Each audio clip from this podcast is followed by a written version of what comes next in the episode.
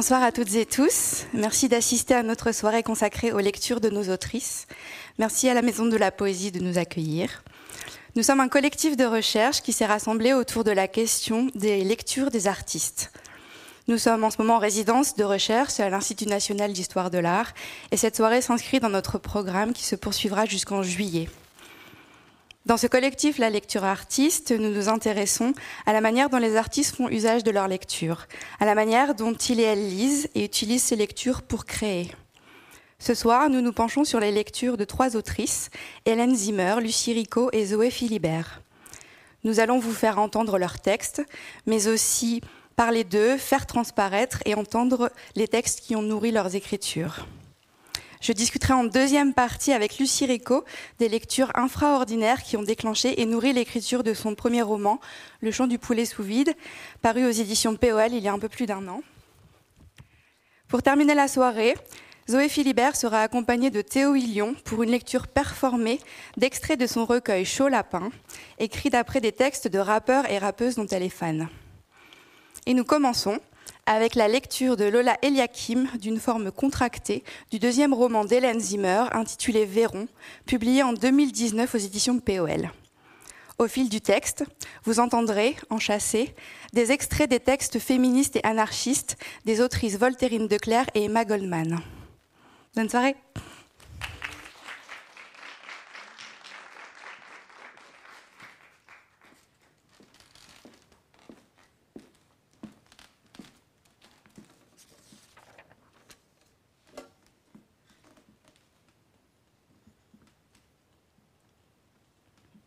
La confusion règne dans l'esprit des hommes, car notre civilisation tremble depuis ses fondations.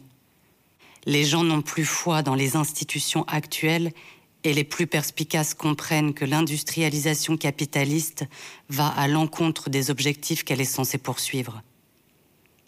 Le monde ne sait pas comment s'en sortir. Le parlementarisme et la démocratie sont sur le déclin et certains envisagent un salut dans le fascisme ou dans d'autres formes de gouvernement fort.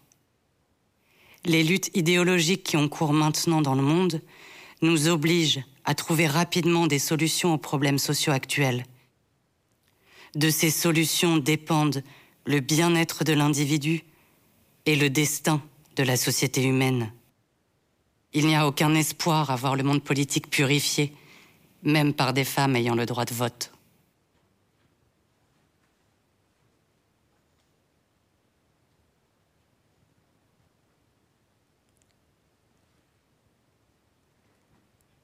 C'est en 1889, la naissance d'une femme entre deux montagnes.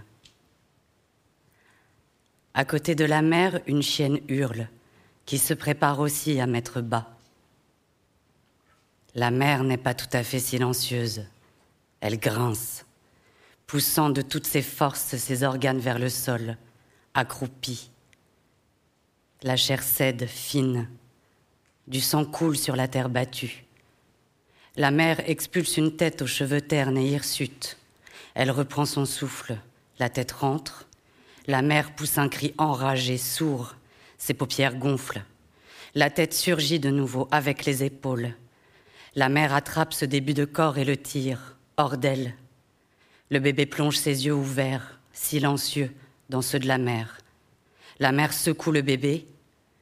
Il finit par pleurer. Elle le colle contre son chemisier sale et trempé. La chienne s'approche, renifle, grogne. La mère montre les crocs. Le bébé chope le gros téton qui pointe sous le chemisier, tête en se débattant. Le tissu filtre le liquide épais et jaunâtre. Le cordon ombilical tressaute.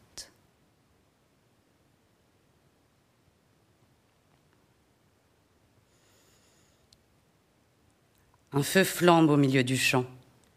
Zulma approche la brouette des flammes. La buée qu'elle exhale brouille les traits de son visage.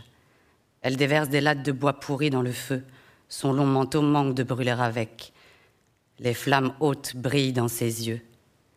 Elle a un œil vert, l'autre brun. On est en 1909. Un cheval tire une charrette sur le chemin.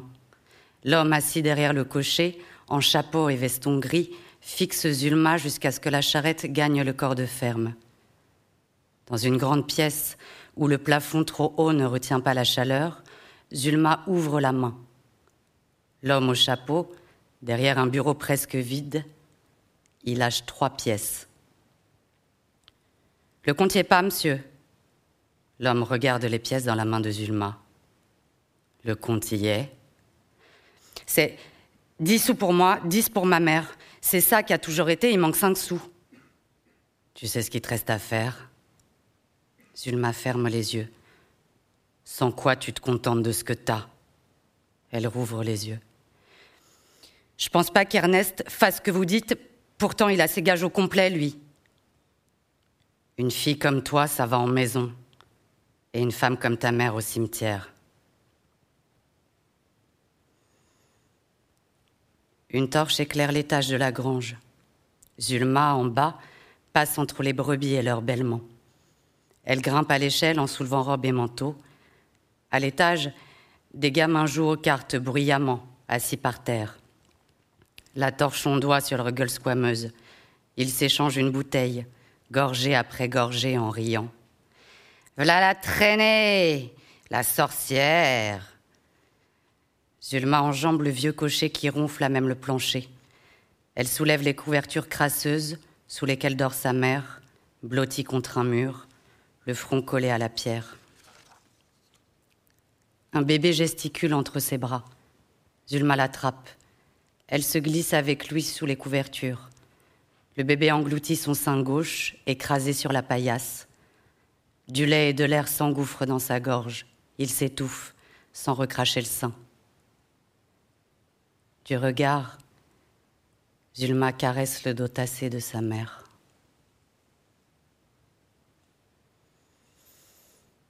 L'émancipation a fait de la femme l'égal économique de l'homme. Elle peut donc choisir sa profession ou son métier. Mais c'est un fait reconnu que les institutrices, les doctoresses, les femmes architectes ou ingénieurs ne bénéficient ni de la même confiance, ni des mêmes rémunérations que leurs collègues masculins. Quant à la grande masse des ouvrières, quelle indépendance ont-elles gagné en échangeant l'étroitesse et le manque de liberté du foyer pour l'étroitesse et le manque de liberté de l'usine, du magasin ou du bureau?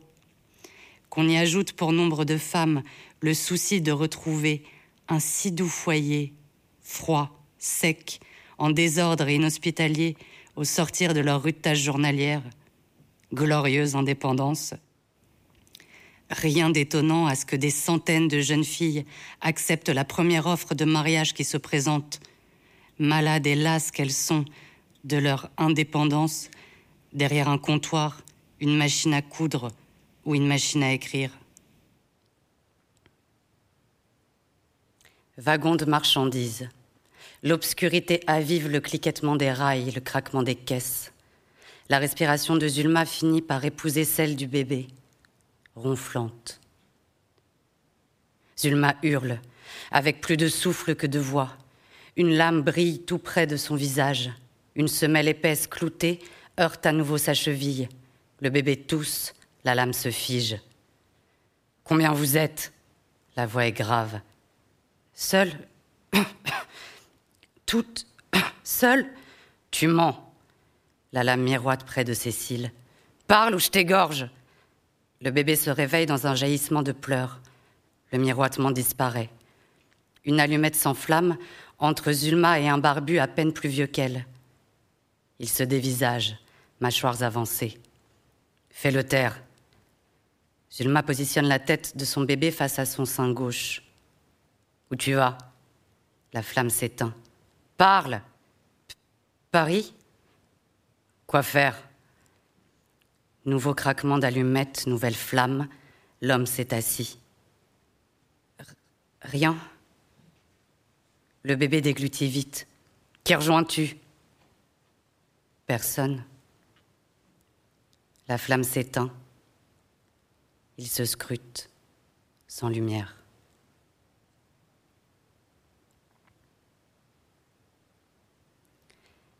La grisaille repose sur les toits des immeubles. Les dentelles et les hauts de forme s'empressent de dépasser Zulma, arrêtée sur le trottoir. Les laisses de chien s'enroulent à ses jambes, les journaux se déplient sur elle, les cochers font claquer leurs fouets, les chauffeurs klaxonnent. Zulma s'agrippe au corps caché sous son manteau.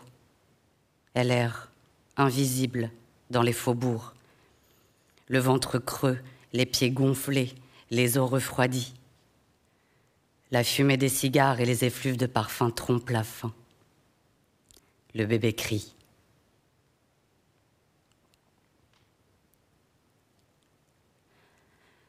Dans l'unique pièce au plafond cloqué, éclairée par la lune, le bébé ronfle, bras ouverts à l'équerre sur un drap jauni. Les bras se soulèvent subitement vers le ciel, des pleurs criards éclatent. Zulma va s'allonger près de lui, elle délace son corsage et sort son sein pour le plonger dans sa bouche. Ses pupilles visent les cloques noirâtres du plafond. Une flaque de lait se forme sur le drap sous la joue tendre et le sein plein. Victor, le grand, se met à chiquer. Une mousse noire reflue à ses lèvres. Sa main se faufile entre des pans de tissu moisi. Il s'empare d'une bouteille, verse l'alcool dans deux verres gras. Il désigne le bébé d'un coup de menton. C'est une fille ou un garçon? Un garçon. Victor, ajoute Zulma en détournant le regard. Victor s'étouffe avec sa mirabelle. Le bébé ronfle. Zulma renoue son corsage. C'est qui le père? poursuit-il. Ton père? Il n'y a pas de père. L'air est trouble autour de Zulma qui se redresse. Victor la regarde sans choisir, l'œil droit, l'œil gauche.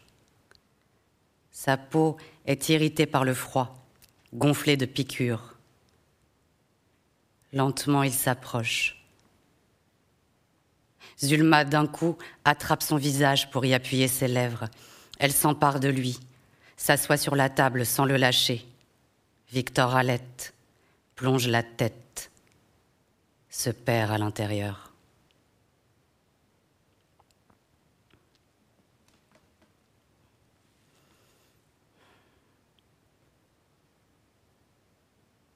Je comprends pas, insiste Binet. Il y aura qui comme Français au congrès de Sussex? Des petites délégations, lui répond Pierre, mais pas la CGT. Gros Louis lève la tête. Le train est bondé. Les nuages de fumée crachés par la locomotive pénètrent dans le wagon par les vitres ouvertes. Gros Louis tousse avant de gueuler. Bien sûr que la CGT y sera. Non, le marchand m'a confirmé, ils n'y seront pas rétorque Pierre sûr de lui. Je ne cesse de vous le dire, ils tiennent à leur ligne révolutionnaire. Pour rien au monde, ils ne se mêleraient aux socialistes de Sussex. Vous vous trompez quand vous croyez que la CGT est morte. Le train longe la Seine. Le petit Victor babille sur les genoux de Clotilde. Le grand sourit à Zulma, crachant la fumée de sa cigarette. D'un coup, il s'emporte, à contretemps. Révolutionnaire? Nil? Til Neil et Til ne sont plus à la CGT, ils ont démissionné, s'exclame Pierre. Jouot a remplacé Neil. C'est Griffon qui l'a mis sur les rails. Non, Victor, la CGT n'est pas encore avec le gouvernement. C'est une question de moi. Leurs actions, leurs papiers, ça transpire le réformisme. Peu importe, s'exclame Clotilde. Est-ce que nous, nous y allons? C'est ça la question. Gros Louis sort des de billets de ses poches et évente le petit Victor avec. Ça sort de l'impression. Ça sent bon. Clotilde attrape les liasses, les fourre dans des cajots à légumes déposés à leurs pieds. Sussex ou pas Sussex? Si la CGT n'y est pas, non, dit Pierre. Gros Louis et Victor sont d'accord. Moi j'irai, déclare Clotilde. Il n'y a pas que la CGT que j'ai envie de saboter dans la vie. Qu'en penses-tu, Zulma? Traverser la Manche avec moi? Voir des suffragettes? Gros Louis rit. Qu'elle traverse la Seine déjà? La locomotive hurle sur un pont en acier, au-dessus de l'eau. Zulma s'accroche au banc sur lequel elle est assise. Sa main cogne celle de Victor, le grand.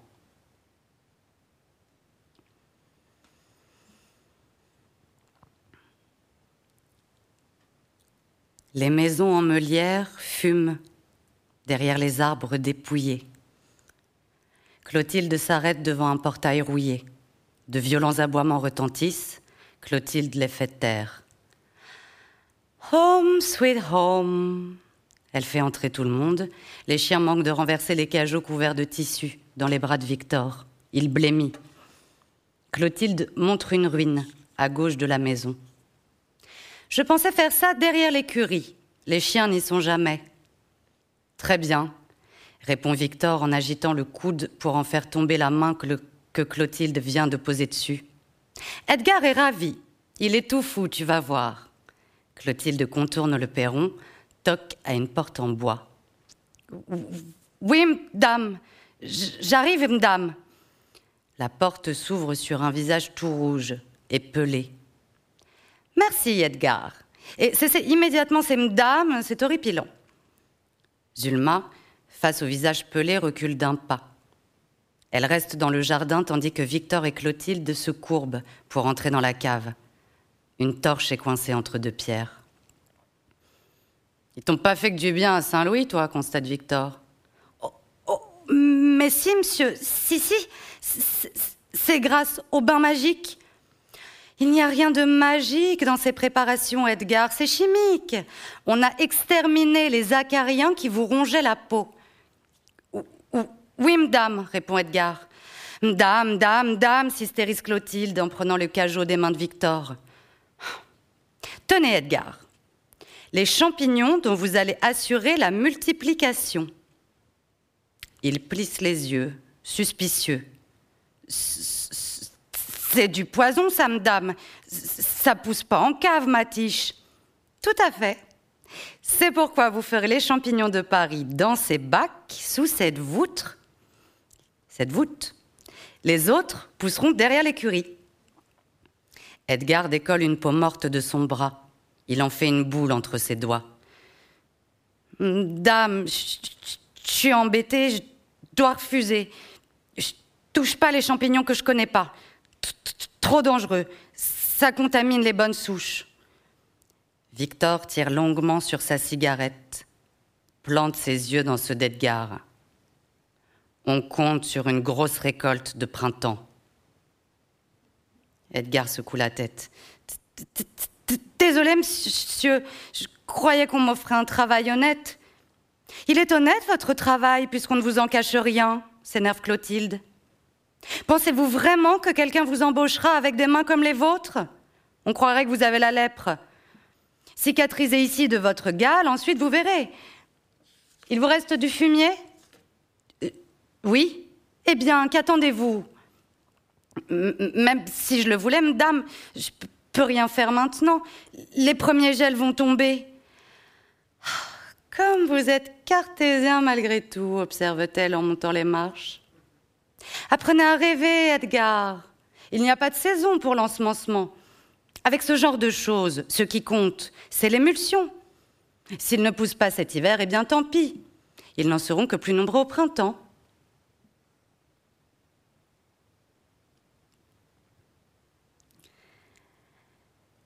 Zulma appuie inlassablement sur l'interrupteur.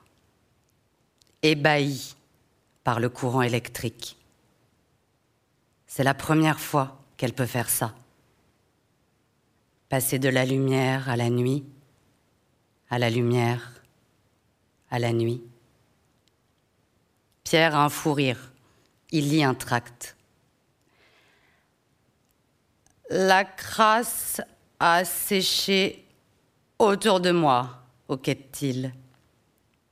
Une croûte J'avance sans croire au progrès, sans mobile, presque rien. L'écume en guise de moustache. Je navigue entre les eaux. Logos. Tu aimes Pierre? Clotilde, déhanchée, a pris la place de la table basse. Elle lève les bras, forme un cœur avec ses mains. Pierre se rue sur elle, l'embrasse, s'agenouille. Elle écarte les cuisses, ses larmes mouillent ses yeux.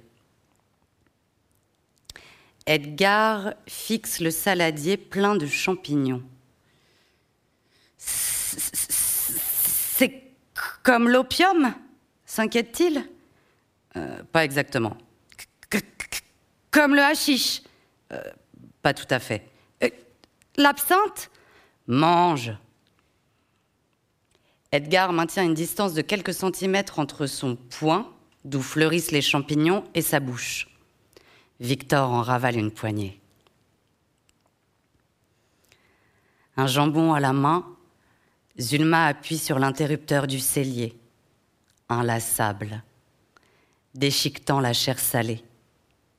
Elle sursaute dans le noir, s'arrête de mâcher. Du jus coule sur sa robe. C'est moi. Victor la rejoint. Zulma pose le jambon. Elle fait glisser ses mains grasses le long de sa taille dure. Il la pince entre ses doigts calleux. Elle suce ses extrémités moites. Il se brûle dans ses cavités, persiste au fond. Elle coule.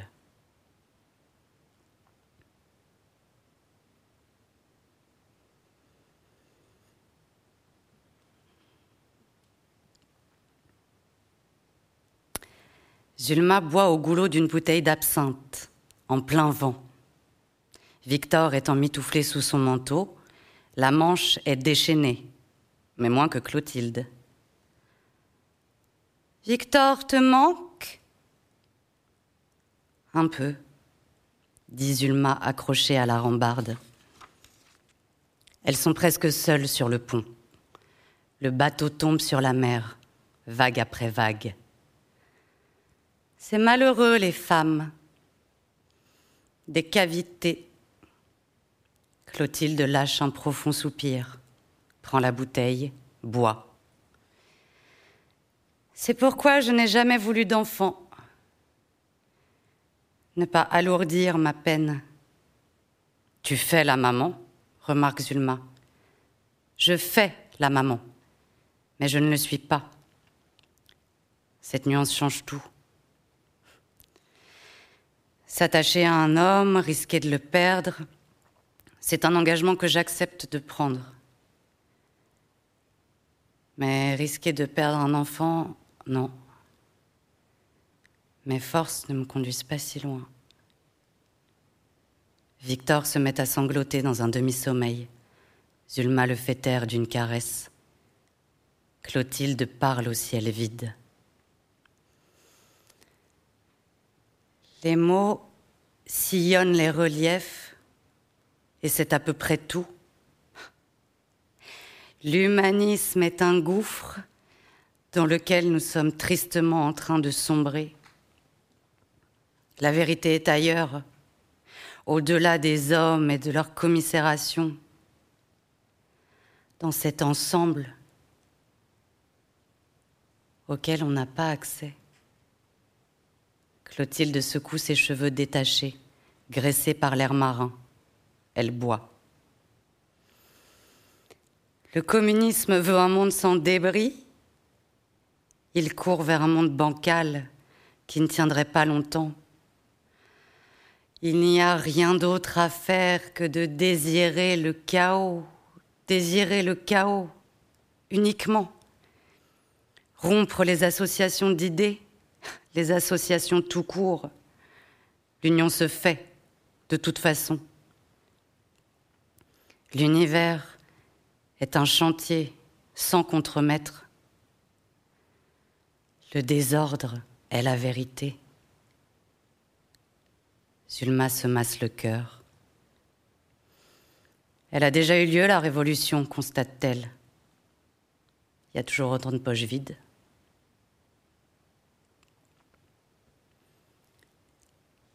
Les rayons roses glissent sur la mer agitée, piquettent la joue de Victor. Il ronfle, bouche grande ouverte. La tête de Zulma dodoline doucement face au port. Clotilde est appuyée sur l'épaule gauche de Zulma, endormie. Au loin, des briques rouges et des cheminées noires.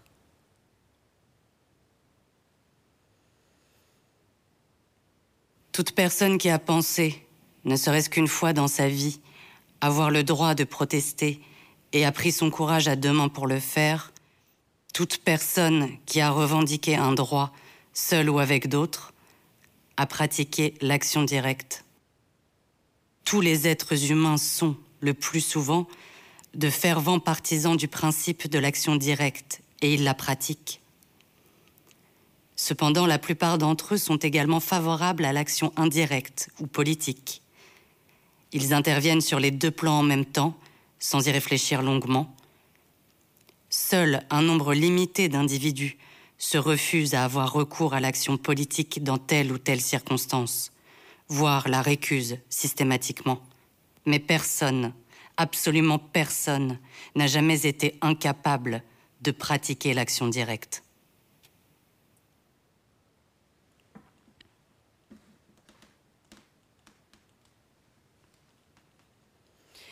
On ne marie pas impunément les gens à la misère. Camarades, ils tremblent.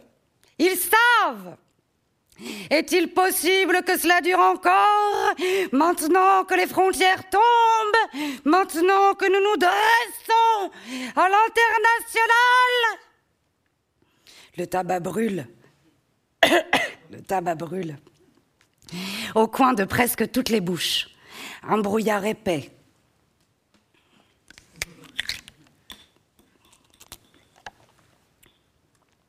Le tabac brûle au coin de presque toutes les bouches. Un brouillard épais stagne au-dessus des chignons, des casquettes, sous une grande verrière. D'autres points se lèvent. On est venu faire les visiteuses, lance Zulma à Clotilde. Les congressistes vont d'un kiosque à l'autre, d'un atelier à l'autre, cigarettes et sandwichs à la bouche le petit Victor observe un homme déguisé en soulier, sous une banderole allemande. L'homme soulier agite la main vers lui. Dans la halle, les langues se croisent, les revendications fusionnent. J'accuse hurle Clotilde. Les moustaches se froncent. J'accuse les oratrices à la queue longue, les orateurs sans couilles, les cons, les glands, les trous de balles. Clotilde attrape tous les regards. La législation nomme, elle restreint. Les hommes se sont crus capables de faire tenir la vie dans un texte, excès d'orgueil. Et nous le savons, mesdames, exploité de toujours. Autour de Clotilde, certains traduisent. La République s'est faite presque sans nous, les femmes, parce que, nous parce que nous savons presque tout. Nous nous sommes battus pour la liberté, pas pour la Constitution.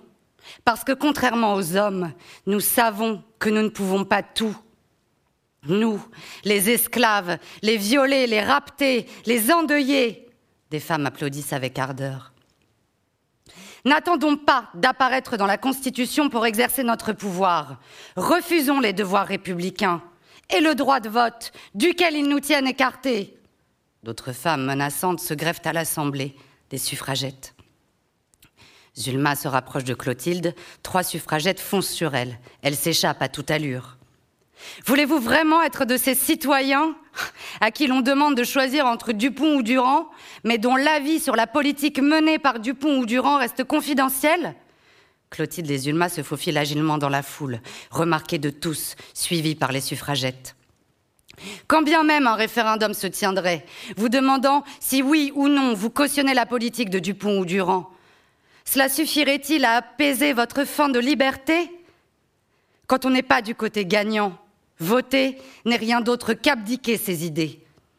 Les convictions politiques ont-elles pour vocation de s'effacer du jour au lendemain au profit du plus grand nombre, par devoir républicain, par respect de la démocratie?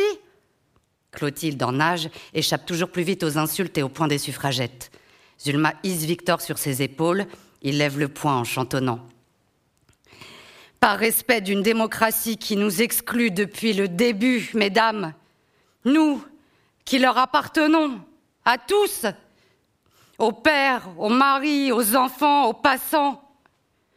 Chérissons notre liberté ultime. Ne nous livrons pas à l'État. Les, les, institutions sont plus dangereuses que les hommes. Elles ne connaissent pas la pitié. Une puissante déflagration fait trembler la halle. Les têtes se figent dans la peur entière. La halle se fait l'écho d'effondrements et de cris lointains. Zulma écrase Victor dans son manteau, agenouillé sous une table. Elle plonge son regard terrifié dans celui de Clotilde, absent, évadé.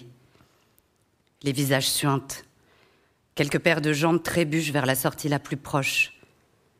Des bouches arides malaxent d'interminables prières. Une femme marche à contresens, répétant quelques mots effarés. L'amphithéâtre. Ils ont tué Barbon.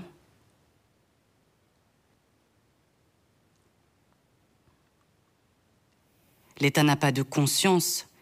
Il n'a pas plus de mission morale que n'en a une compagnie commerciale chargée d'exploiter une mine de charbon ou une ligne de chemin de fer. L'État n'a pas de réalité, pas plus que n'en ont les dieux ou les diables. Il est une illusion. Car pour l'humanité, l'individu est la seule réalité. L'État est l'ombre de l'homme, l'ombre de son obscurantisme, de sa peur.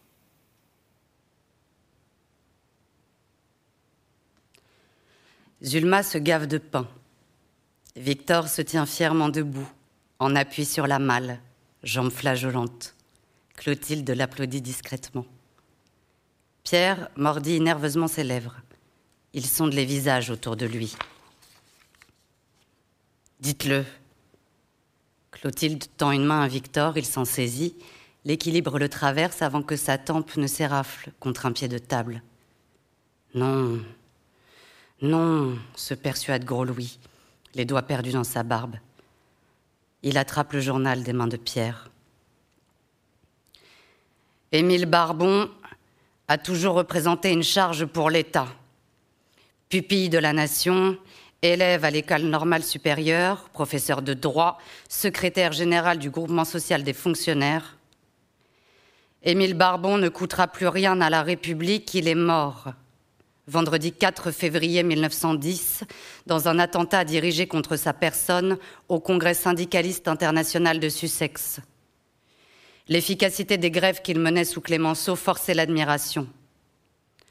À qui profite la mort de ce pilier de l'émancipation sociale? Est-ce l'État, cette fois, qui a chargé Barbon? La police joue la carte peu crédible de l'attentat d'extrême droite. En attendant les compléments d'enquête, Paris gronde. On lui a pris l'un de ses plus fervents défenseurs. Une bûche se fend. Victor n'est jamais passé autre chose, lâche Clotilde. Elle se penche vers le feu pour en farfouiller les braises. Vous pensez à sa famille explose Pierre. Aux enfants de Barbon Aux ouvriers qu'il voyait comme un père? Il tremble, tout rouge, sort. Gros Louis s'arrache les poils de barbe. Zulma n'arrive pas à inspirer. C'est lui demande-t-elle. Clotilde défroisse sa robe, toque au carreau en sifflant. Les chiens rappliquent.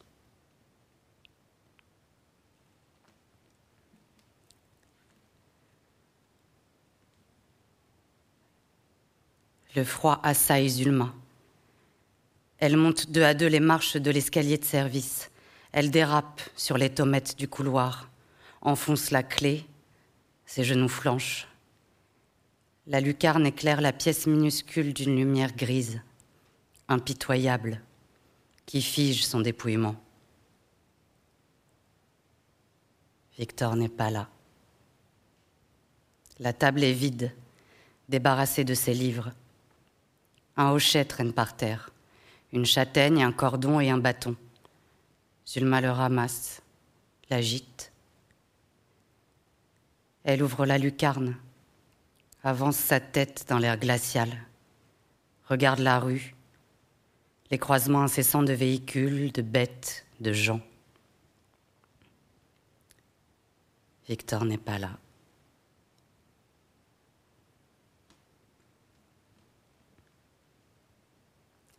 Victor le petit s'agrippe aux tables poisseuses, une main après l'autre.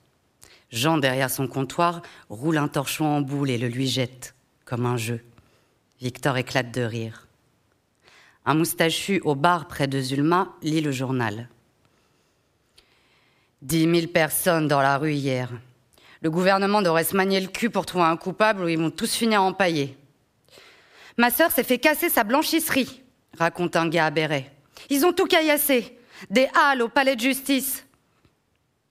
Zulma fixe le carreau embué. Le jour tient encore. 500 morts gueule un homme coupe rosé à travers l'œil qui pisse. À cause de la police 500, t'entends? Victor, sous une table, défait les lacets d'un type au gros godillot. L'homme au béret est dépité. Tout ça pour un gars que personne sait qui c'est? Barbon Sans lui, tu trimerais encore de nuit. C'est grâce à lui que t'as tes 10 heures. Ça me titille quand même, cette façon qu'ont les cons les morts, pondère Jean. Il y en a qui lui ont prémâché le travail au barbon. De toute façon, mon temps de travail à moi, bah y en a plus, fait le moustachu en repliant le journal. On veut de moi nulle part. Il s'arrose la gueule de vin blanc. Tu devrais passer au bain, conseille Jean déposant des traînées de gras sur les verres avec son torchon sale. Faut avoir l'estomac solide pour scoltiner ton fumet. Il se tourne vers Zulma. Zulma, tu m'aides? Zulma sursaute. La nuit a absorbé le jour. Le carreau reflète les joueurs et Victor sous les tables.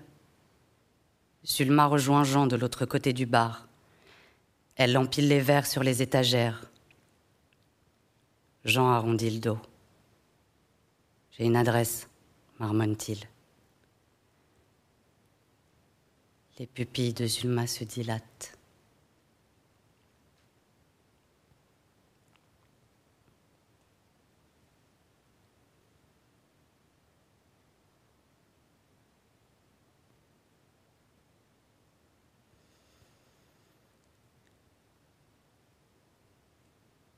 Zulma regarde les flammes se tresser dans la gueule de la cheminée. Victor agite des grelots, exposant gaiement ses six dents. La porte d'entrée se referme. Clotilde surgit, yeux exorbités en manteau et chapeau, un journal à la main. Zulma la remarque à peine. Elle s'immole en pensée. Clotilde fait les cent pas, sans ôter ni son manteau ni son chapeau. Zulma, elle tend le journal. La photographie d'un corps ensanglanté sur une roche sombre battue par les vagues remplace les flammes dans les yeux de Zulma. Le corps est cerné par les armes et les uniformes. Le sang mousse.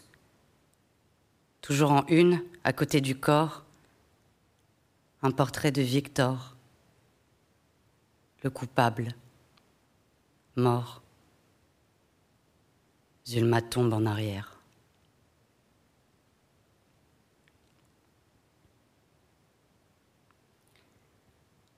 Un cri abîme la nuit. Une apparition. Presque rien. Clotilde fait pleuvoir des tracts. Zulma dort.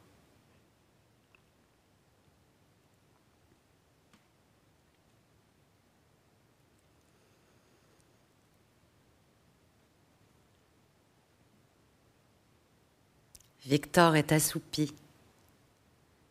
Ses cheveux sales réfléchissent les rayons fatigués du soleil. Il bave sur les cuisses de Zulma. Les arbres et les cours d'eau défile derrière la vitre du train, happe et relâche le regard de Zulma. Ses yeux verrons sont allumés par le soleil, son sein pend sur sa robe. Zulma le range dans son corsage. Victor entr'ouvre les paupières. Il sourit. Ses dents de la chance luisent, comme une promesse.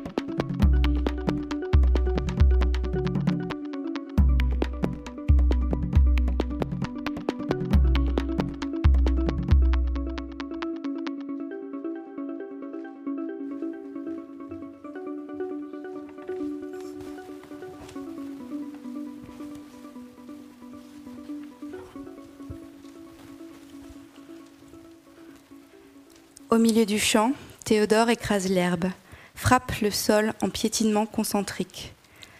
Lorsqu'il a tracé un rond parfait, il se fige puis recommence.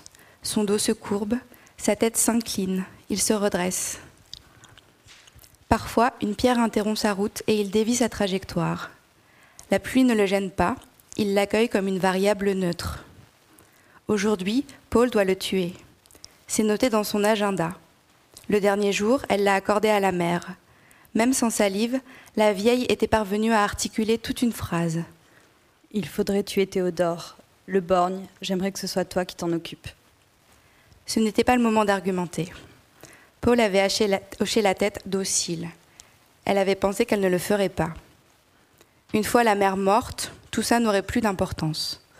Elle rejoindrait Louis à la ville. Il la consolerait de son deuil, ils reprendraient leur vie citadine. Au hasard, elle avait choisi la date de la sentence et noté Tuer Théodore. Puis, entre parenthèses, Borgne. Elle avait oublié. Puis, au jour dit, c'est revenu.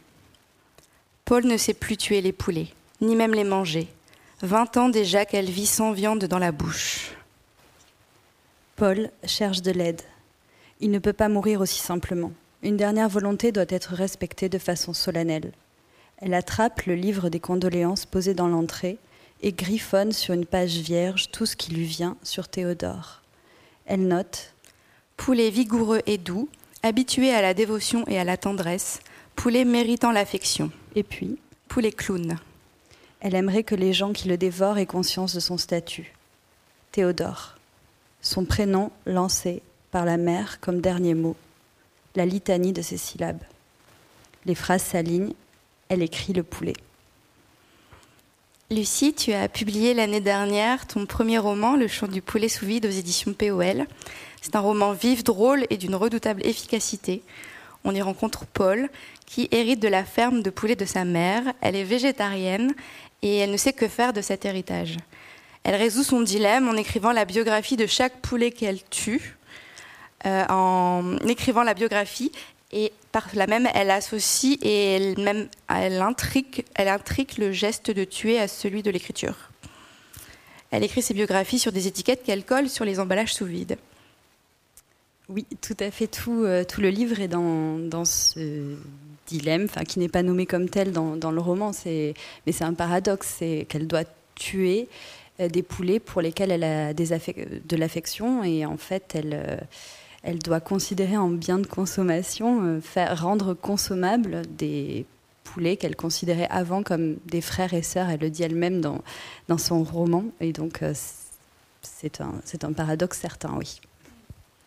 Et puisqu'on parle de tes lectures ce soir, les premières lectures qui ont mené à l'écriture de ce roman, qui ont déclenché l'écriture, ce sont des lectures de supermarchés, des étiquettes de nourriture et de tout le marketing autour de la viande. Tu expliques que ce roman est né de ton étonnement face à ce marketing qui cherche à rendre attachants et sympathiques des animaux qui sont destinés à être tués, souvent violemment, puis mangés. Qu'est-ce qui t'intéresse dans cet écart? C'est le fait qu'il y ait un écart justement entre ce qui est, euh, euh, ce qui est représenté, ce qui est dit et la chose même. Enfin voilà, c'est entre le signifiant et le signifié, mais c'est comment on peut euh, on peut faire tenir dans une petite étiquette assez humoristique la vie d'un animal, mais aussi toute autre chose en fait. C'est c'est l'écart entre des, formes auxquelles on fait plus attention, qu'on lit tous les jours et qui rentrent aussi dans notre psyché, qui sont des lectures on va en parler tout à l'heure, je crois, mais des lectures infraordinaires et, euh, les choses qu'elles sont censées signifier. En fait, ça m'intéressait de tirer cette forme-là vers une autre forme. Et pour composer avec son héritage et ses convictions de végétarienne, Paul crée du marketing sans le savoir. Mais pour elle, ça n'en est pas. C'est sa manière de rendre hommage aux poulets qu'elle tue, des poulets auxquels tu l'as dit, elle s'attache et avec qui elle partage sa vie. Tu lui fais utiliser la langue pour résoudre son dilemme.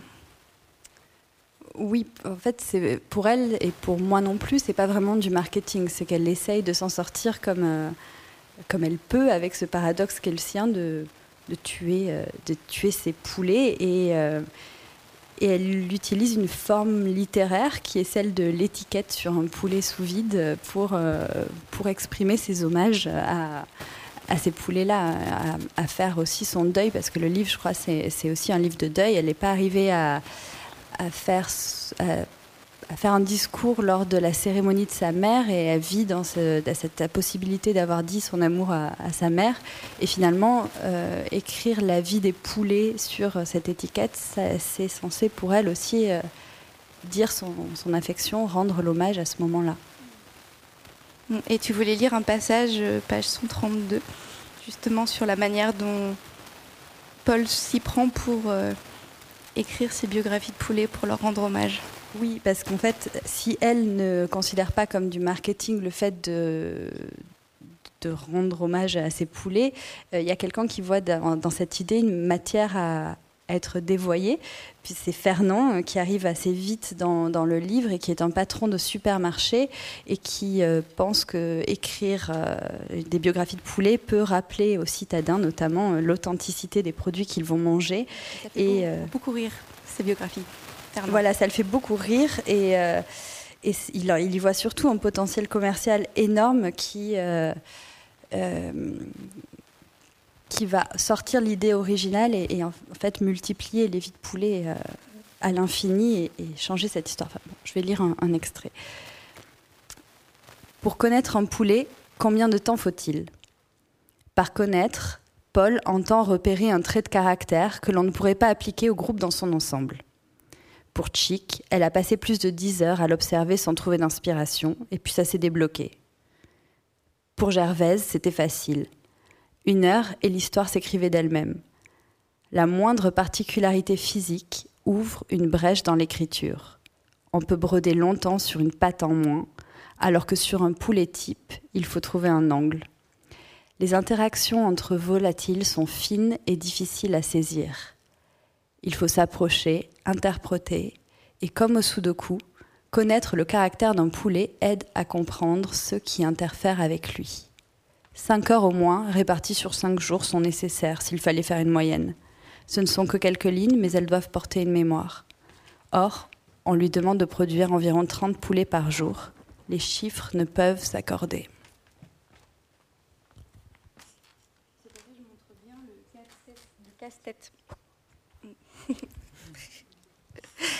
Ce passage montre bien le casse-tête mathématique et intime qui fera déraper Paul. Ton travail d'écriture romanesque, de construction du récit et des personnages est agité à chaque page par la tension entre le discours marketing et l'écriture littéraire. Comment as-tu transformé ces lectures de publicité en littérature et quels procédés as-tu élaboré? Oui, c'était une de mes, de mes craintes parce que quand on, voilà, quand on part de lecture de, du marketing, enfin, voilà, il ne s'agissait pas de faire un simple pastiche d'étiquettes publicitaires.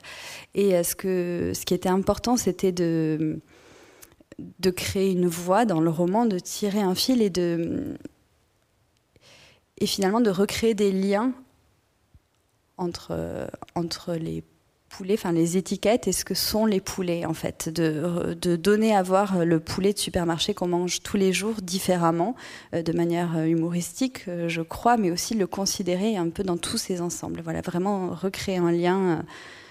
Euh, et, que permet la littérature, oui. Voilà, je pense que c'est ce que peut faire la littérature, que ne peut pas faire le marketing, mm. puisque le marketing euh, s'applique à défaire les liens pour empêcher aussi de penser un objet vraiment. Et du point de vue de, l'étude des lectures des artistes, donc ce qui nous intéresse, c'est ton, ton roman offre un cas particulier parce que ces lectures qui l'ont déclenché puis l'ont euh, nourri à la suite euh, sont principalement ce que tu appelais tout à l'heure des lectures infraordinaires.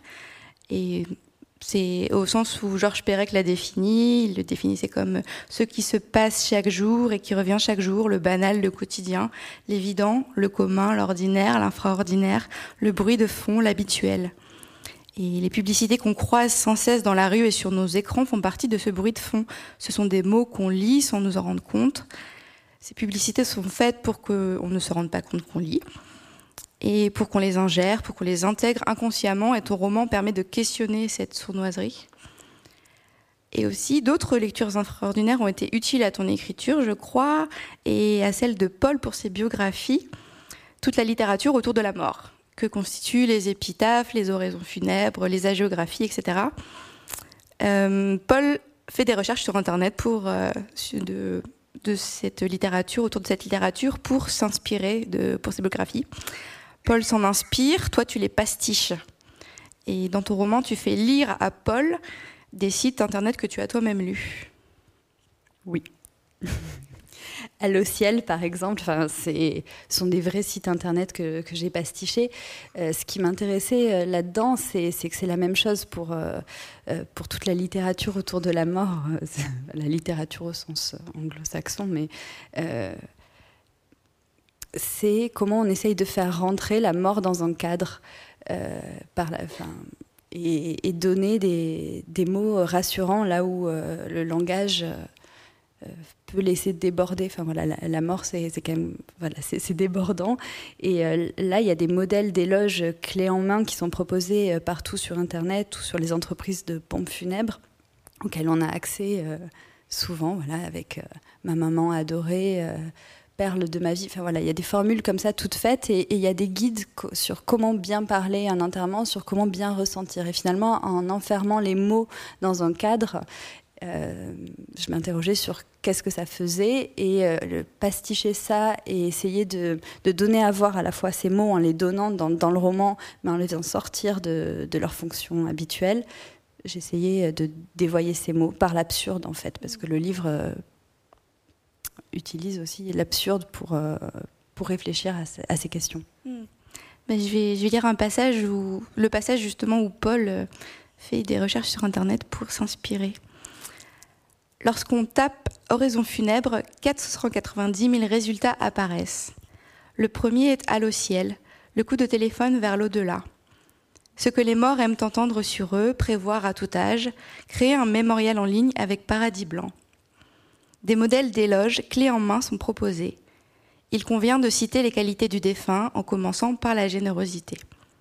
Les défauts n'ont pas leur place sur les épitaphes, mais les métaphores comme la mort t'a emporté pour ton dernier voyage font bon genre. Les formules pleines de mots d'amour restent cependant les plus populaires. Ma maman chérie, amour de ma vie, pour toujours dans mon cœur. Paul est ému de tout ce que l'on peut dire sur la mort. La vraie mort ne lui inspire rien de semblable. On nous dit elle est morte et on remarque bien le corps sans vie. Pour la mère, elle n'a même pas réussi à faire un discours. Que peut-on raconter dans un cimetière? À l'enterrement, dévoiler une anecdote personnelle en jouant à l'eau. Les souvenirs de la mère sont tous liés à la violence et à la mort. Ça n'aurait pas été très délicat d'évoquer les poulets qui courent sans tête après l'exécution, se couper par le milieu, le décès des grands-parents partis il y a longtemps, sagement et dignement, à quelques jours d'intervalle, comme pour éviter à leurs enfants de porter deux fois le deuil. Ces anecdotes-là font mauvais genre. Il y a bien une histoire mignonne, mais Paul ne se sentait pas de la raconter devant tout le village. Les poules couchées, le dîner fini. Sa mère l'appelait. Tu veux voir un film? Elle s'installait sur le canapé, Paul calé entre les deux coussins. La mère s'absentait un moment. À son retour, elle serrait dans ses mains une cassette. Elle insérait dans le magnétoscope. L'écran, le plus souvent s'allumait, rouge d'abord, et puis de vraies images de personnages dans des villes, campagnes ou forêts apparaissaient. Paul s'enfonçait dans le canapé. À ses côtés, la mère se redressait, à garde. Paul sentait son odeur et c'était comme l'odeur du film. Les images venaient de loin, de Bollywood ou de Los Angeles, la langue était inconnue, sans sous-titres. On n'en a pas besoin, je comprends les mots, avait décrété la mère. Paul sait maintenant qu'elles étaient aussi étrangères l'une que l'autre à ces langues. Les personnages commençaient à parler dans les premières minutes du film. La mère se raclait la gorge, elle s'approchait de l'écran et traduisait chaque dialogue d'une voix monocorde, adoptant parfois un ton grave, un ton mal. Cary Grant, Grace Kelly, les indiennes de Bollywood prenaient le timbre de la mère. En pleine tourmente dans la jungle, ils se regardaient langoureusement, leurs mains se frôlaient, on revenait sur leurs yeux et l'homme disait à la femme J'ai oublié de sortir la poubelle. J'irai demain, lui répondait-elle. Tu crois que quelque chose nous attend Je t'aime, même si je n'ai jamais osé te le dire. Je sais que j'aurais dû, avant ce moment, mais je n'ai pas pu. Tu devrais quitter cet endroit avant qu'il ne te dévore. Ce passage m'a saisi parce que jusque-là, on s'était fait à l'idée d'une Paul distante, distante et embarrassée par les relations humaines. Et ici, tu crées un lien entre Paul et sa mère en évoquant un souvenir d'un moment à deux. Euh, pourquoi avoir introduit ce lien entre elles à ce moment du roman? Paul est un personnage qui a du mal euh, à être en phase avec, euh, avec ses sentiments. Enfin, elle est, assez distante. On a très peu accès à sa psychologie. C'est un choix que j'avais fait parce que je voulais aussi que les, que les poulets soient vraiment au premier plan, qu'on ait accès à eux euh, par leur caractère, que ce soit les seuls finalement qui soient décrits dans leurs affects. Et euh, Paul, en fait, exprime ses sentiments, mais toujours de manière médiatisée. Voilà, les, les, biographies, elles sont très c'est presque des élégies parfois. Enfin, il y, a un côté euh, très sentimental dans les biographies. Et en fait, elle exprime par là toute l'affection qu'elle a pour les poulets. Et pour la mère, c'est pareil. Je voulais que ça passe par un, média, par un filtre. Euh, donc ça, rejoint aussi le deuil, le fait qu'elle soit très. Euh, qu'elle ait du mal à exprimer ses sentiments autrement. L'écriture est un ressort primordial du chant du poulet sous vide, comme on l'a remarqué. Tu fais vivre un personnage qui écrit et qui lit pour s'inspirer, pour redonner du souffle à son écriture quand elle en manque. Et toi-même, pour écrire, comment lis-tu? Est-ce que tu lis pour écrire? Quel rapport entretiens-tu avec les lectures que tu fais pendant que tu lis? Et je te pose notamment la question parce que ce roman est né pendant ton master de création littéraire à Paris 8, pendant lequel euh, vous, vous lisez beaucoup entre vous et vous voilà, c'est votre écriture est jalonnée de moments d'échange entre euh, étudiants et étudiantes. Oui, j'ai pas lu que des, étiquettes de supermarché pour le livre, mais c'est. En fait, j'avais du mal en écrivant pendant toute la période de l'écriture à lire des, à lire des textes euh, qui étaient achevés. Euh, parce que j'avais l'impression que, que je me coulais dans une autre voie, que ça influençait aussi l'écriture et que et voilà, c'est la question qu'on pose souvent, qu'est-ce qui vous a influencé pour l'écriture Et, j'avais peur de répondre à cette question de manière trop, euh, trop franche, enfin, voilà, qui est quelque chose qui m'est influencé vraiment. Et ce qui était intéressant dans le master, c'était d'être toujours dans un processus, c'est-à-dire qu'on a accès aux textes euh, euh, des autres qui influent forcément sur notre travail sans qu'on qu'on le voit, et notre travail est toujours questionné en train de se faire. Du coup, euh, du coup, c'est très intéressant sur euh, sur la manière de fonctionner sur des textes toujours en mouvement. Mm. Et finalement, avoir accès à ces, à ces, à ces livres en train de se faire, euh, ça, ça, nourrit. Enfin, ça m'a énormément nourri, oui. Mm. Et dans ce roman, tu cites explicitement trois livres que Paul lit Les Mémoires d'un rat de Pierre Chêne, Waterloo de Victor Hugo Caput de Curcio Malaparte, et signalons que Curcio est aussi un poulet dont Paul écrit la biographie. Ces trois livres sont cités à un moment de tension du roman. Pourquoi fais-tu lire à Paul ces livres? Euh, les, biographies de Poulet, dans le livre, elles sont présentées comme des ponctuations. Enfin, en tout cas, elles sont séparées du texte. Euh, voilà, la typographie n'est pas la même, la mise en page n'est pas la même. Et, euh, et, je voulais pas que ce soit simplement des respirations. En fait, les, biographies communiquent avec le texte, c'est-à-dire euh, que les poulets on, réagissent aussi à leur environnement et au, récit. Et ça, ça, arrive à un moment où, les poulets se sont fait massacrer. Enfin, je sais pas si, bon, je vais pas, vais pas trop en dire, mais en tout cas, un moment assez violent du livre. Et, euh, et, je trouvais ça important que Paul, après avoir euh, lu euh, S'être inspiré d'elle au ciel, en fait, il y, a plusieurs, il y a plusieurs inspirations aussi pour Paul. Au début, elle lit Elle au ciel, ensuite, ses récits, ses récits de guerre. Ouais. Et, et, après, elle revient à des études marketing.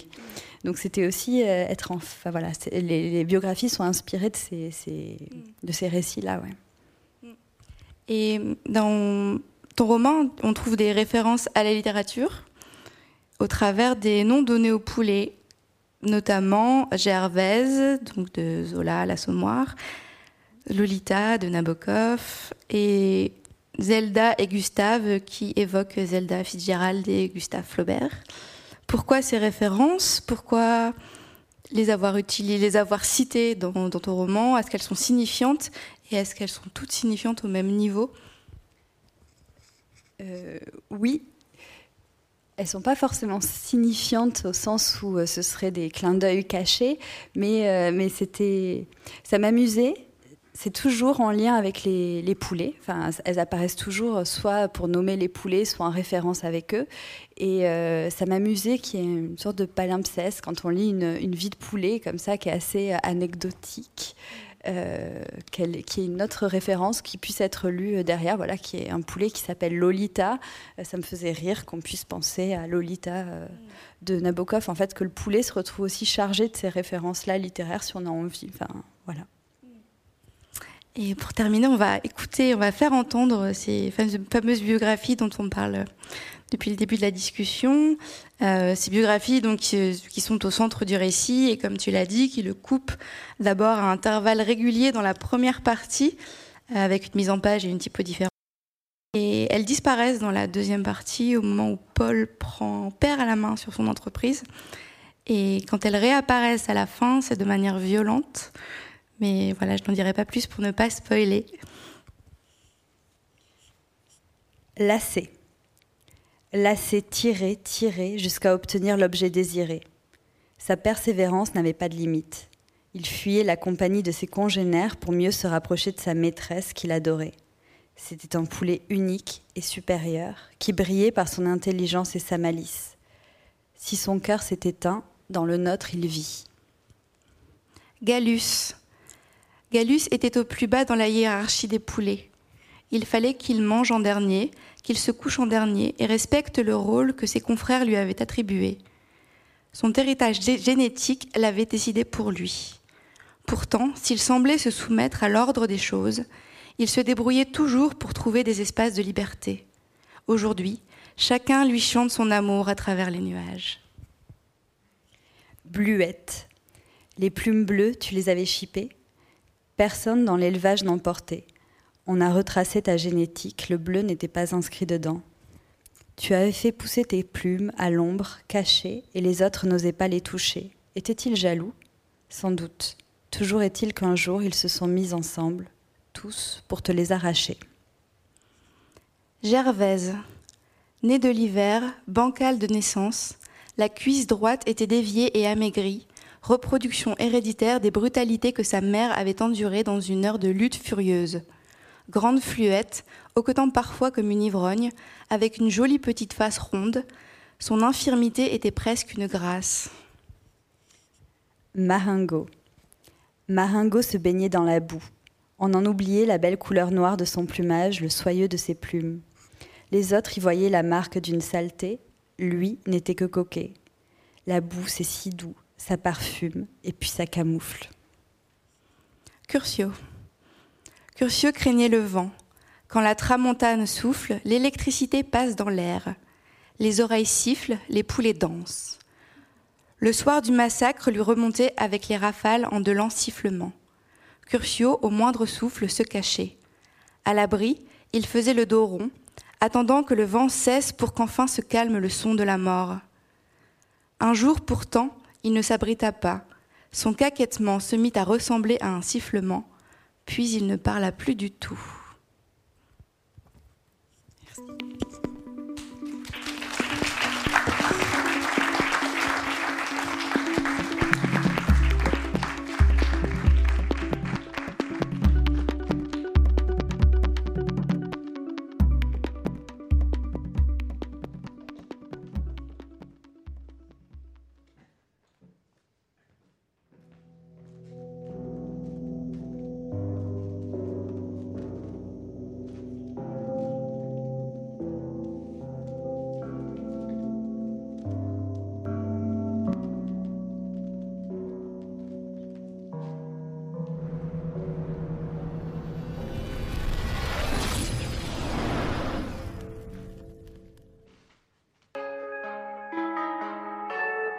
Personne, personne. Personne. Personne.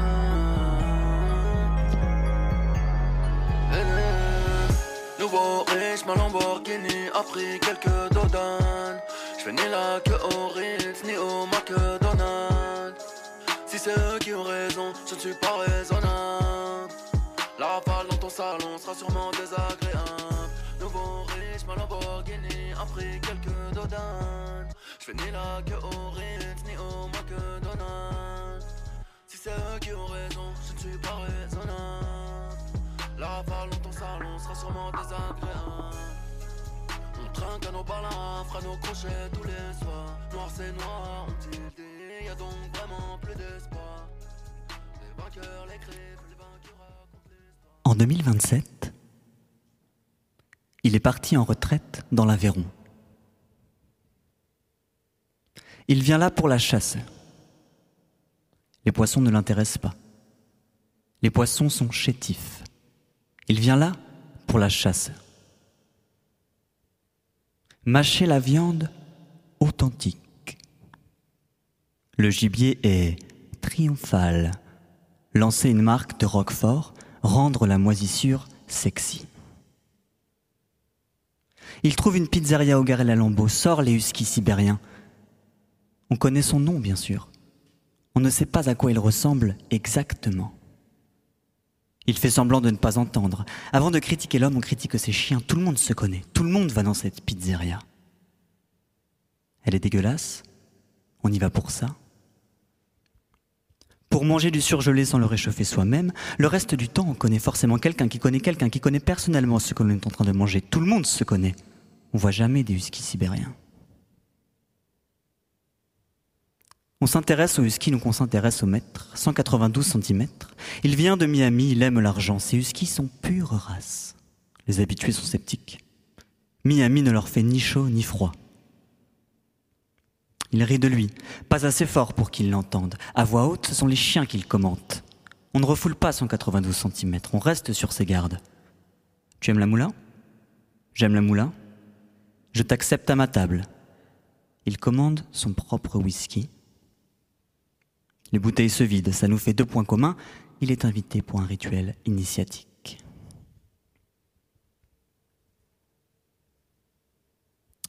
Dans la lambeau, il trace en forêt sans jamais salir les pneus. Ses pneus sont magiques. Ses pneus roulent plus vite. Ils sont hermétiques à la merde. Ils disent que les huskies sont de mauvais chasseurs, que ce sont des chiens de gonzesse. Ils trouvent que les chiens de chasse, ça fait plouc. Chacun sa gova, chacun son yinche. On lui raconte que l'animal ne vit que sur des pentes. Ses deux pattes de droite sont nettement plus courtes que celles de gauche. Cette morphologie spéciale facilite ses déplacements à flanc de collines ou de montagnes, mais l'oblige cependant à se déplacer toujours dans la même direction et sur un même côté sans pouvoir faire demi-tour. La bête tourne et tourne et tournera toujours en rond. La chasser, c'est la délivrer. Il s'engouffre alors avec ses chiens et son vocodeur. Il suffit de se tenir derrière l'animal et de l'appeler. Comme c'est un animal égocentrique, il est fier que quelqu'un s'intéresse à lui et se retourne. Il perd alors l'équilibre, se vautre dans les fourrés et on peut l'attraper facile. Ils disent, il suffit d'avoir la voix qui porte. Il se demande à que- à quel moment sortir le fusil. Il part pisser derrière un arbre. Les chasseurs l'ont semé. Loin de la lambeau proprement embourbée, il est seul il crie. S'engouffre dans les ronces, elle ne marque pas ses bras. Il tourne en rond comme l'animal, à l'aise. Les sangliers poursuivent leur chemin, à l'aise. Les huskies laissent tranquilles les lapins, il tourne en rond, il fait ce qu'il sait faire. D'en bas, on l'entend moduler le son de sa voix.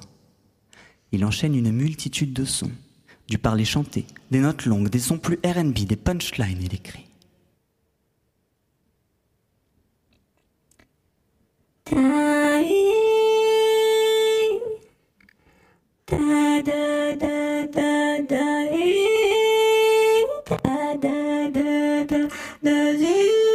L'animal est amateur.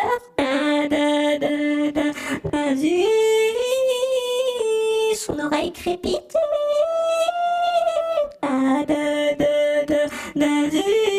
reconnaissent.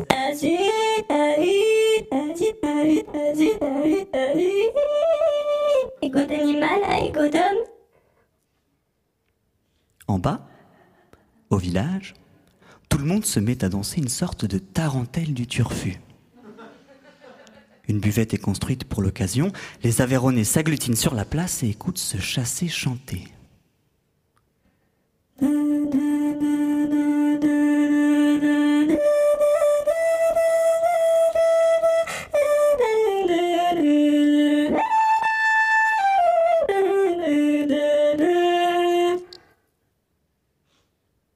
On ne l'entend plus, c'est qu'il descend. Les Aveyronais ne dansent plus. Sur ses épaules, un animal plus fat encore qu'un sanglier, lui-même mastodonte, l'animal plus ample encore. Personne ne comprend à quoi ressemble elle, à qui, appartiennent, ses poils. Les huskies ressemblent à des chatons, lisses depuis le sommet du crâne, l'animal lui fait des cheveux. Les Aveyronais ne dansent plus, ils mangent. On goûte la chair crue à même la bête. C'est la meilleure viande que personne n'ait jamais mangée. Plus tard, ils diront qu'il a inventé un animal exprès pour son goût. Ils donneront son nom à la néobête. Il enregistre un album pour chasser à l'enceinte, sa marque de Roquefort tourne, il est dans le game du 012, ses étoiles sont alignées, il gare son vaisseau à côté de la rivière, dans la boîte à gants, un couteau gueule là. Homme d'affaires, voleur, rappeur, chasseur, player.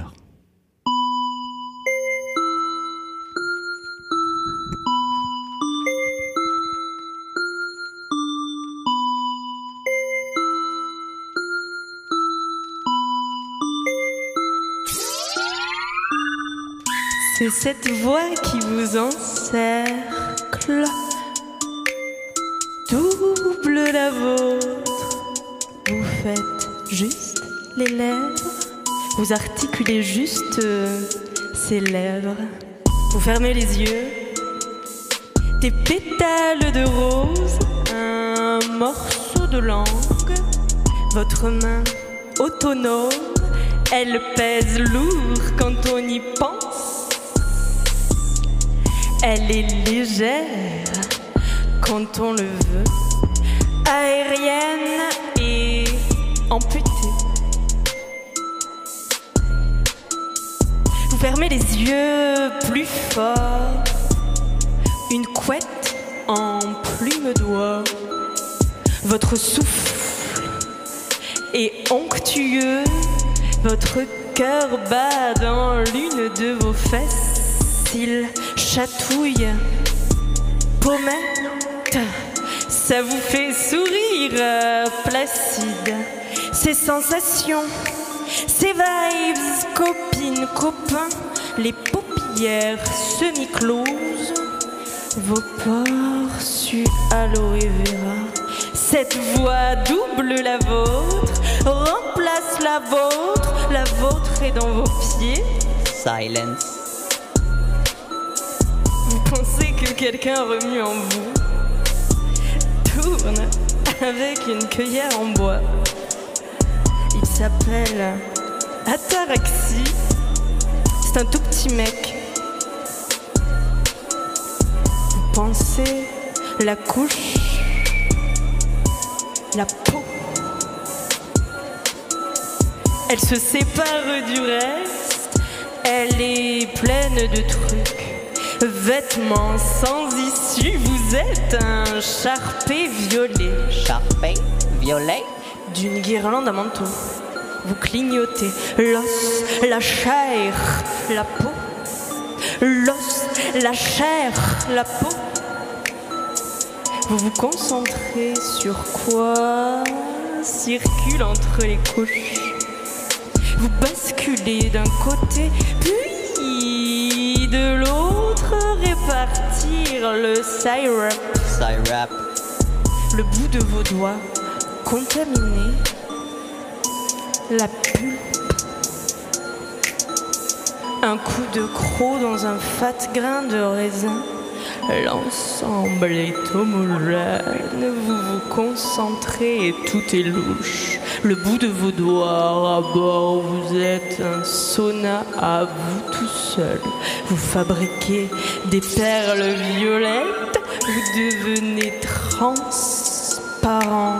transparent. Vous voyez à travers les autres et détournez le regard.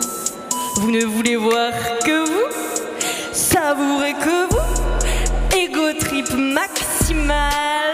Vous ne pensez qu'à vous, tous vos vous sont alignés. Vous vous kiffez purple. Purple. Vous ouvrez les yeux, claquez des dents, vous êtes affamé. Vous ne portez rien à votre bouche, vous approchez la tête en juste une aubergine. Aubergine. Vous mangez sous la douche, que ça ramollisse. Ramolise.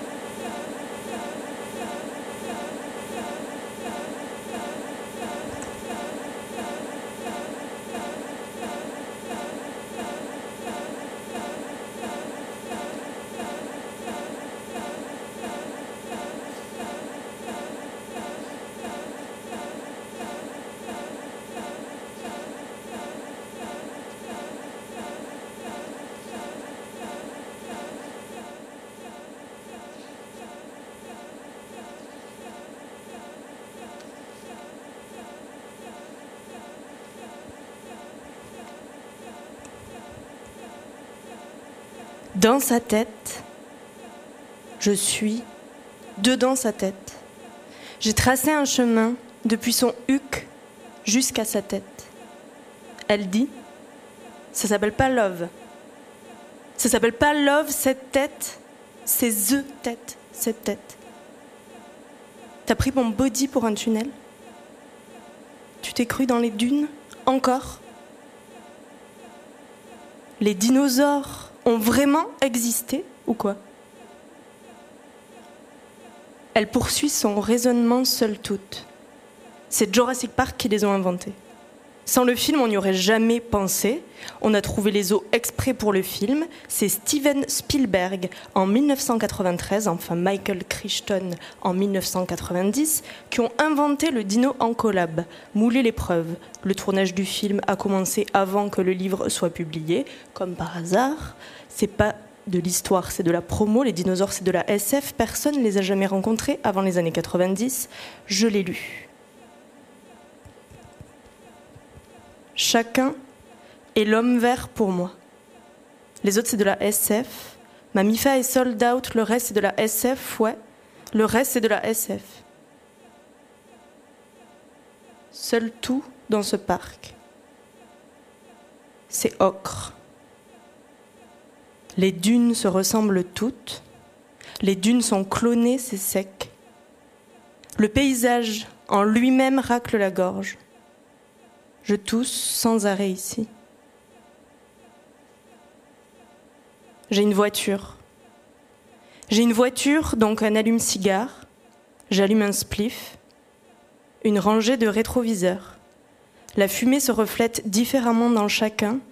C'est la même nuée selon le miroir, c'est pas la même ipséité. Je vois toujours ceux qui arrivent par derrière. J'ai autant de rétro que ma caisse est large. Ma propre énigme, c'est WAM. Ma grosse montre. Sous les strates en dessous, des canaux d'idées dark. Coloscopie, psychanalyse, mes viscères, mon identité. Absent de moi-même, seul tout. C'est de la SF du temps passé. Les autres ont la peau plus épaisse. Bien plus épaisse la peau des autres. De la peau de crocodile, les autres. C'est crocodile. On dirait qu'ils marchent. Ils ne me voient pas. Ils essaient de marcher. Leurs jambes sont pas designées pour ça. Assis sur mon bout de truc, à la juste hauteur de mes mollets, La juste hauteur de mes mollets, c'est ça. C'est comme ça que je suis bien assise, pas à la même hauteur que leurs yeux. On est dans le même périmètre, dans le sable, ensemble dans le sable. Elle disait que j'étais froid. Personne ne me remarque. On vit pas dans la même époque. Toi et moi, pas à la même époque. Non, non. Non, non. À gauche, l'amour, la rhétorique. À droite, à gauche, l'amour, la rhétorique. À droite, droite, à droite. À gauche, gauche, ouais, à gauche. T'imagines, toi, moi, à la même époque? Toi, moi, à la même époque, ouais. Ta tête en même temps que ma tête. J'aurais pu être un dinosaure avant. Imagine, une tête de dinosaure à la place de ma tête. Je te propose un featuring. SF ensemble. Dans ton corps, je suis dans ta tête.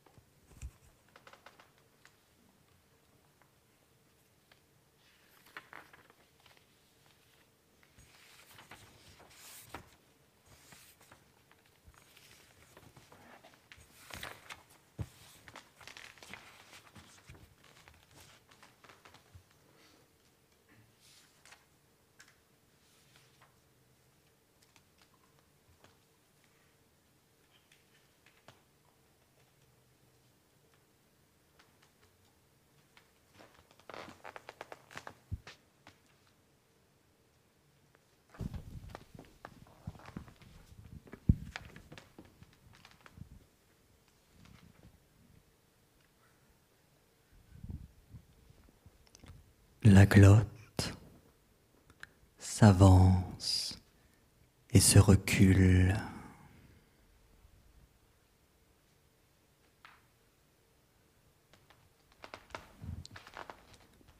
Danse avec paresse.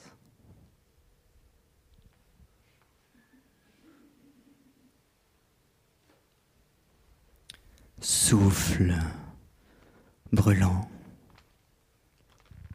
chorégraphe.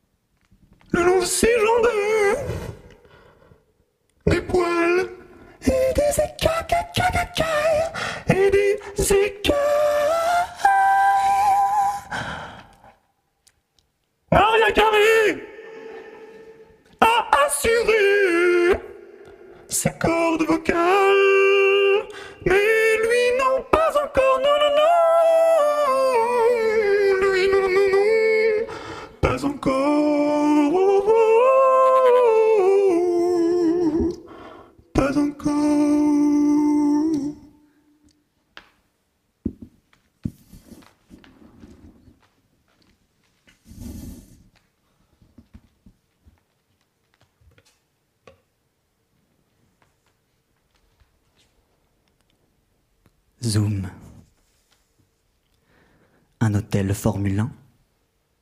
Une chambre sans identité. Une repro de Van Gogh. Les draps blancs sont maculés de taches, de miettes, d'ADN.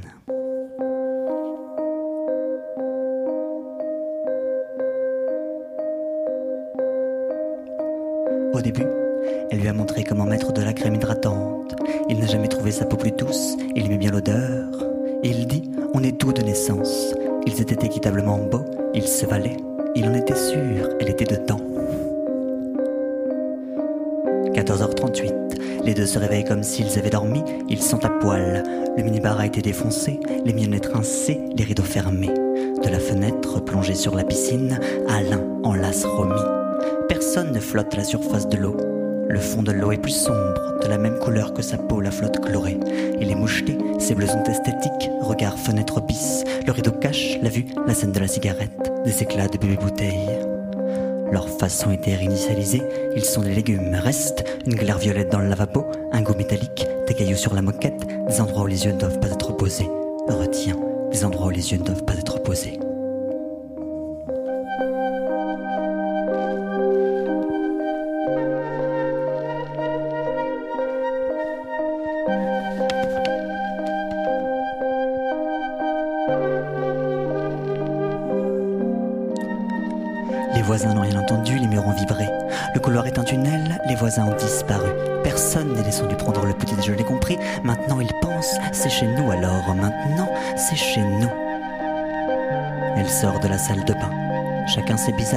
Son spectre. Ça fait un moment qu'ils se croisent.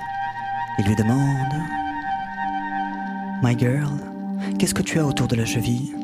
Une toute fine couleuvre d'argent. Il n'avait jamais remarqué ce bijou. Elle dit c'est un mirage. Ils savent qu'il y a quelque chose sous le lit. Personne ne baisse les yeux. C'est interdit. Tu sais, je sais, c'est interdit. Ne regarde plus ma chevillère. 16h02. Il a filé son collant. Il l'a essayé sérieusement, ils n'ont pas ri, ça lui allait bien. Un filet de lumière irise le nylon. Elle plisse les yeux, enfile une culotte. Adieu, ma jolie.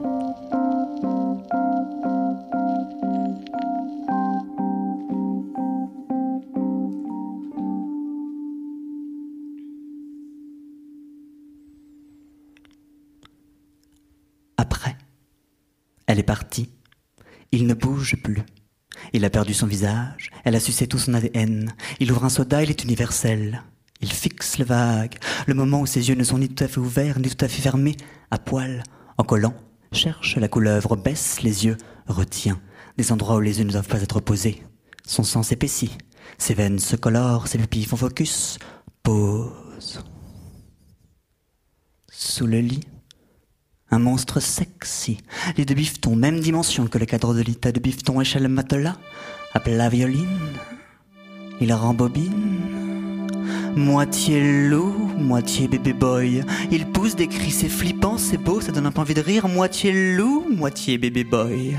Il fourre tout son son hoodie, double de volume, ses contours sont grumeleux, descend l'escalier, ouvre la porte, bruite sa main, tire l'air exprès. Il dit, sous mes semelles, c'est pas du loup-boutin. On dit, cet homme est dangereux, il n'est pas tout seul. Se fracasse la tête sur la première voiture en direct sur Facebook Live. Le personnage a pris trop de place, il s'est noyé dans son rôle. Il a flingué la carrosserie, filé son collant en direct sur Facebook Live.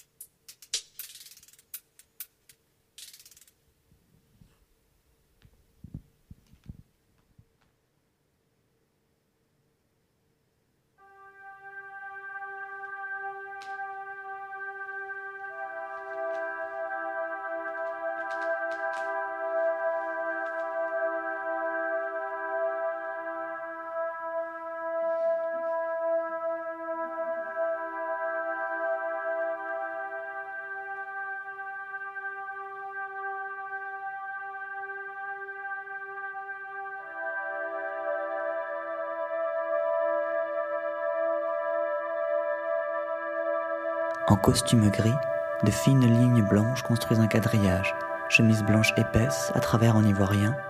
La cravate est pour une fois pas trop mal portée, pelouse de vache bien ronde sur le sommet du crâne.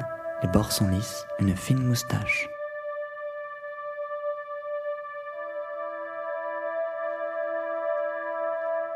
Rouge couture apparaît sur ensemble crème, des taches, des motifs peints à la main sur la veste façon tache unique barbouillée, très fin précision sur le côté de la jambe gauche, la veste est fermée.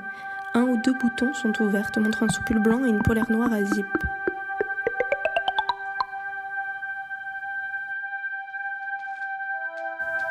Marcel blanc, côtelé mouillé, fine chaîne à rouge, or bleu. En trench moutarde, dépasse capuche kaki, lunettes rectangulaires, vert rosé fumé, une chevalière balèze aux petits doigts.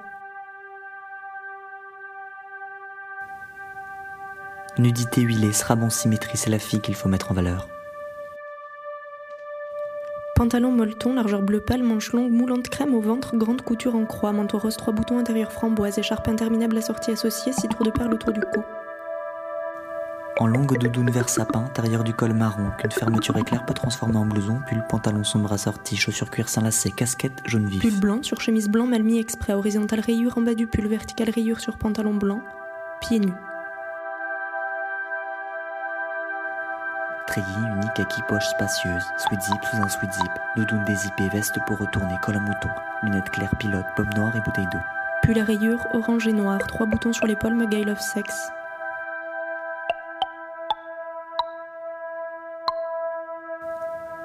Combinaison beige, coupe large nouée à la taille en boule, claquette blanche à deux boucles.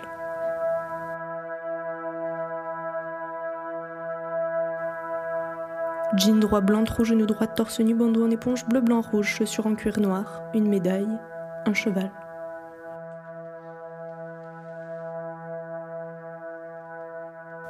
Sapologie, sapologie, sapologie. Je ne comprends pas les intellectuels mal habillés. Sapologie, sapologie, sapologie.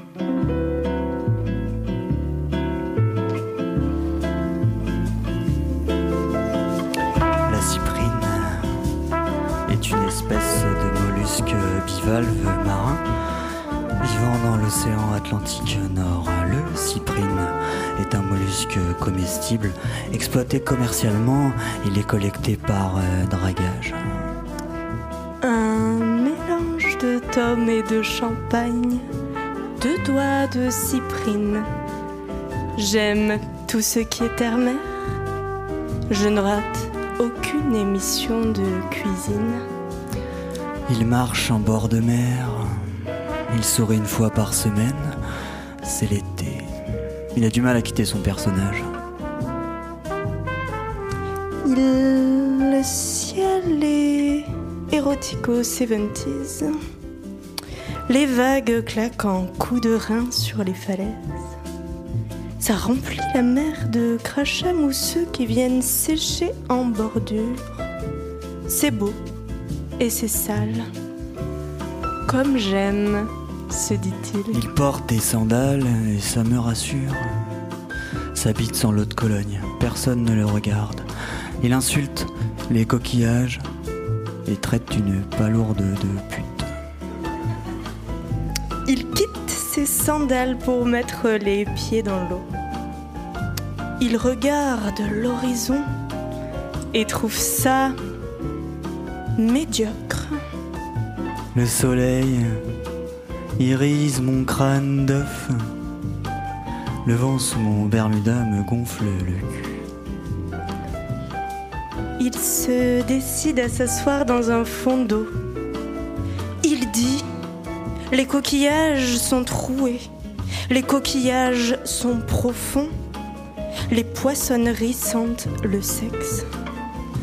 Il crache sur les fruits de mer, le filet est compact, coule doucement de sa bouche jusqu'au mollusque. On dirait qu'il aime ça. Que quand je le maltraite, il se montre vivant. Mon short trempé ne gonfle plus. Biosexe tantrique, orgasme cosmique. Regarde-moi dans les yeux quand tu manges l'huître. Le récif corallien, c'est le nouveau Cap d'Agde. Le récif corallien, c'est le nouveau Cap d'Agde. Le récif corallien, c'est le nouveau Cap d'Agde. Le récif corallien, c'est le nouveau Cap d'Agde.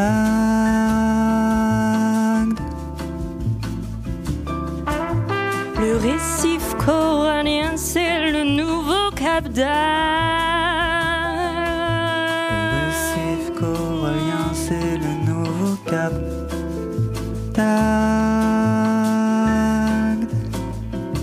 Le nouveau Cap d'Agde.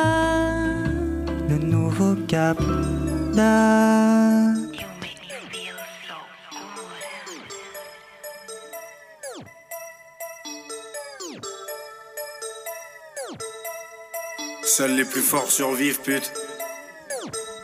J'suis bien dans mon trou, mais j'suis mieux dans le tien. J'm'en fous d'être dans le coup, dans le rap j'suis un ancien, un survivant de l'enfer, survivant de l'enfer, survivant de l'enfer, un survivant de l'enfer. J'ai asphyxié ma peine dans un gros joint d'hachiche. Je veux manger du homard, des crevettes de pointe à pitre. Fais tourner la zèbre, qu'elle me fasse tourner la tête. Pour elle, je ferai le tour de la terre, je veux pas m'embrouiller. C'était Chaud Lapin. Vous m'entendez? C'était Chaud Lapin avec Zoé Philibert et Théo Illion. Merci. Et merci à vous tous. Merci à Louis de Saxé qui a composé notre jingle. Et euh, je vous invite à suivre la suite de notre programme euh, de résidence sur le site internet de l'INHA et sur les réseaux sociaux. Merci beaucoup.